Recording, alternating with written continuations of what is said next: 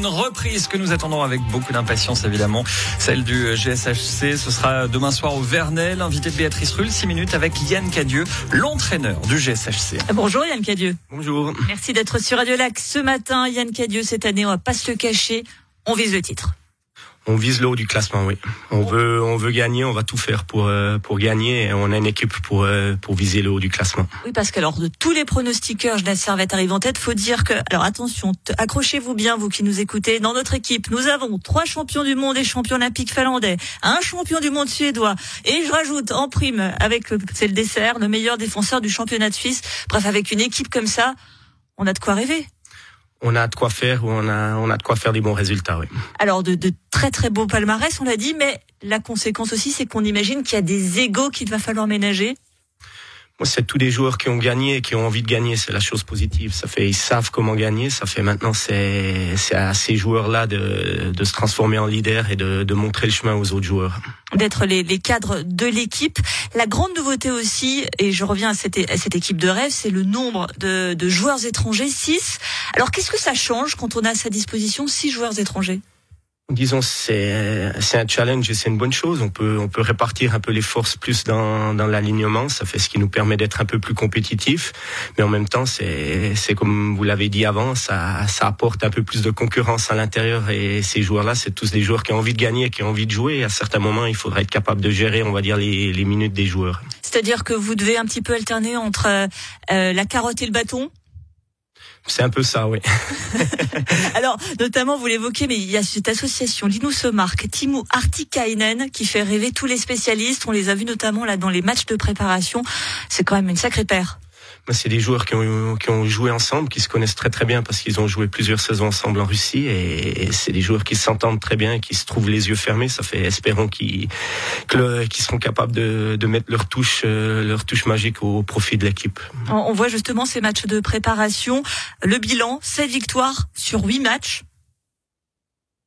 C'est un bon bilan, mais à la fin, c'est des matchs amicaux. C'est. Qu'est-ce que vous en tirez de ces, ces, matchs amicaux Ça veut pas dire grand-chose pour moi, parce qu'à la fin, chaque match amical, on voit chaque équipe arriver avec une équipe totalement différente. C'est pas les équipes qu'on voit nécessairement. Vous pas faire le coup du match après match du foot. Là, on est ok, on parle vrai. Non, non, non, non, c'est pas un match après match. Là, c'est juste le, si on fait le bilan, c'est, c'est le bilan est positif. Ça fait toujours du bien de, de gagner. ça, pour pour la confiance, ça fait du bien, mais c'est c'est à prendre avec des passettes aussi, parce que comme j'ai dit, c'est les alignements sont pas ceux qu'on va voir nécessairement durant l'année. Ça fait, il y a beaucoup de, de coachs qui font des tests ou qui reposent des joueurs à certains matchs. Ça fait, c'est pour ça, c'est à partir de demain, c'est, c'est les choses sérieuses qui commencent. Est-ce que c'est vrai, euh, vous l'évoquiez, c'est une image à un instant T, un match de préparation, surtout qu'il y a eu une telle déception la, saison dernière que on, j'imagine bien que là, c'est, très différent pour aborder cette nouvelle saison.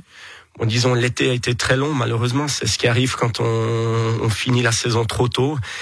Et on va dire qu'il y a eu un gros travail qui a été fait, que ce soit physiquement hors glace et sur la glace ensuite. Ça fait, je pense, que les joueurs sont excités de, de commencer demain et à être demain et surtout ils ont hâte. C'est ce que j'allais vous dire. Très très longue pause, quasiment six mois, nous disions euh, hors antenne.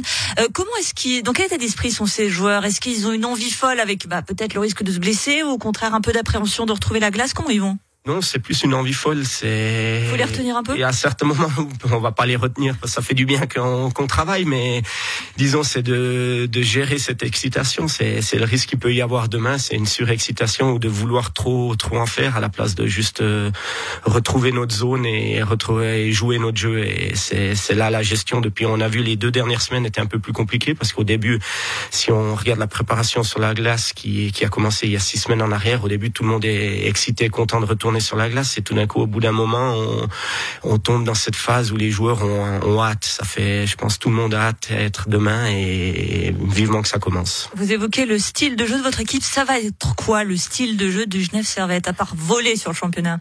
Disons, on veut jouer un hockey moderne, où on, veut jouer avec le puck, on veut jouer, moi j'aime le dire, on, aime prendre des risques, ça fait, on veut faire le jeu. Quitte à prendre des, des goals?